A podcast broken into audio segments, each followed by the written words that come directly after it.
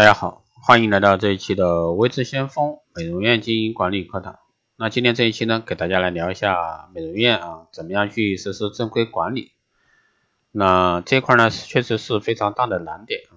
前不久呢，在成都美容院啊做咨询，发现咨询时发现啊，美容院的管理者呢，在没有制度时，虽然说做不大，但还是自以为不错的。一旦引进管理制度，就会出现两种情况。缺乏中层架构，岗位设置不合理，没有中层管理者的美容院，一推行制度化管理，员工谁也不服气，认为呢不管还好，一管呢大家心里都不接受，啊大家都一样，谁管谁？那在这种情况下呢，最先不能适应的是老板，他不能容忍制度试行期员工混乱，有人不接受，有人不表态，老板呢觉得累，中间断层或者说中层管理人员素质不到位，引发的混乱是比较常见的。那针对这种情形呢，我们认为要解决老板的心理预期，那要管理要怎么做呢？是为了发展，还是做大业绩，还是想让员工有保障，降低这个流动，还是索性让别人替我管理？如果说前两个因素明确还好办，老板自能够啊承受管理试行期的表面混乱，同时呢还能够做出自己的判断。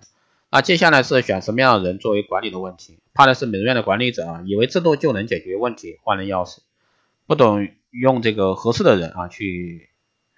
用制度啊去监控，或者说用的人不对。啊，在具体实行的管理过程中呢，使制度的优越性啊遭受于人为的一个管理灾害时时时常发生啊。员工对于管理人员的反感成为反对制度啊执行的借口。啊，在这种情景中，作为美容院的经营者，要首先解决的是人才啊是管理成功的基础。没有好的一个执行者，再完善的制度呢都是废纸，否则的话就会在实行管理中犯这个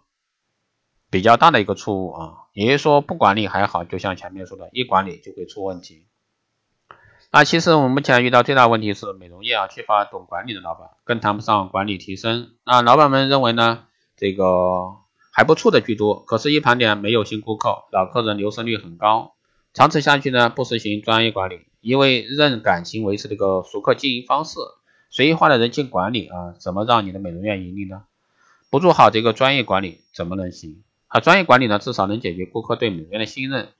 这个你是我这个区域啊最正规的美容院，别人家我不想去，我们的员工能做到吗？啊，他们的热情呢，只能迎接熟这个比较熟的熟客，遇到新客呢就无能为力。而一旦不能通过正规管理加强服务和岗位培训，那我们也就无法获得最好的服务人员。那美容院的管理的专业人才在哪里？要么老板学习管理，别怕不省心；要么找到一个懂管理的人来替代你的位置。只有美容院走企业化的路子，才是我们拥有成功的一个根本。那我们遇到第二个问题是，老板这个意识领先啊，中层滥改制度啊，因为中层在制度的执行过程中混淆了错误和成绩的界限，结果呢也造成员工的负面反应。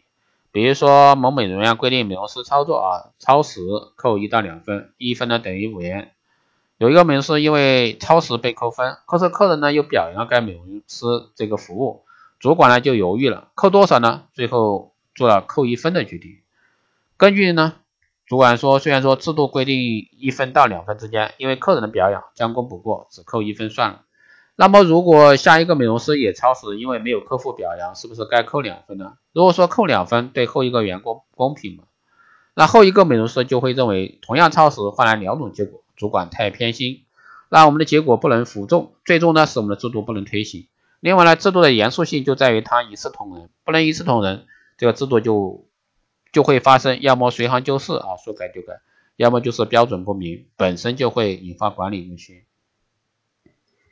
那我们接下来要反省制度和规章中设计的标准，一样的结果不能有两种标准，一分就是一分，两分就是两分。标准的制定有漏洞，也很难让中层执行顺畅啊，他们无法判断标准的分寸，然后呢，感觉就成了标准，最后呢，依然不能实行制度的公正公平，依然不能树立这个管理权威。那上面的例子呢，就是一是把扣分标准统一化，什么公司执行什么样的标准，统一。啊，以解决制度的公平化问题，那便于管理人员的操作，免得呢再引发随意啊更改制度的事故。那我们从中可以对照我们自身的美容院制度是没有标准嘛？那么就降低标准，标准模棱两可，那就明确标准。那这样呢就不会出现美容院有了管理制度，反而呢管理人员累得不行，还费力不讨好。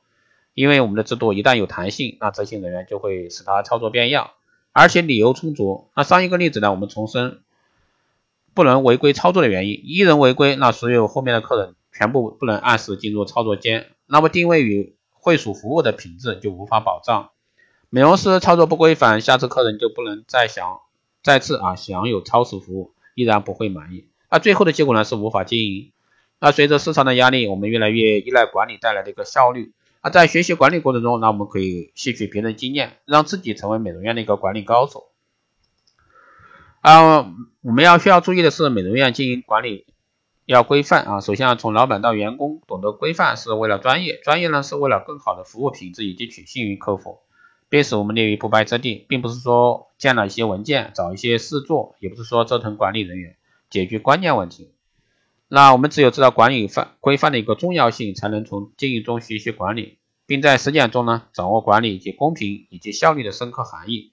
假如说管理只添麻烦，没有带来效益，那或者说行为的改善，那就是问题，需要反思。当然，关于管理这块呢，有很多啊，这个大部分的美容院呢还很难做到这个管理标准，大多数呢是随行就市啊，随意更改。虽然说有标准。但往往呢没有人去实施。好的，以上呢就是这一期的这个美容院经营管理课堂。如果说大家有任何问题，欢迎加微信二八二四七八六七幺三二八二四七八六七幺三，备注电台可以快速通过。未知先锋电台周年庆啊，从即日起至二零一七年十月三十一日，凡是收听节目、分享朋友圈、点赞的，即可参与活动。参加加微信啊二八二四七八六七幺三，备注光电美容。即可领取价值一百九十八元的美业课程，欢迎大家在后台私信报名。如果说想参加光电医美课程、美容院经营管理、设定制服务以及光电中心加盟的，欢迎在后台私信为志相锋老师报名参加。好的，以上呢就是这一期节目，我们下期再见。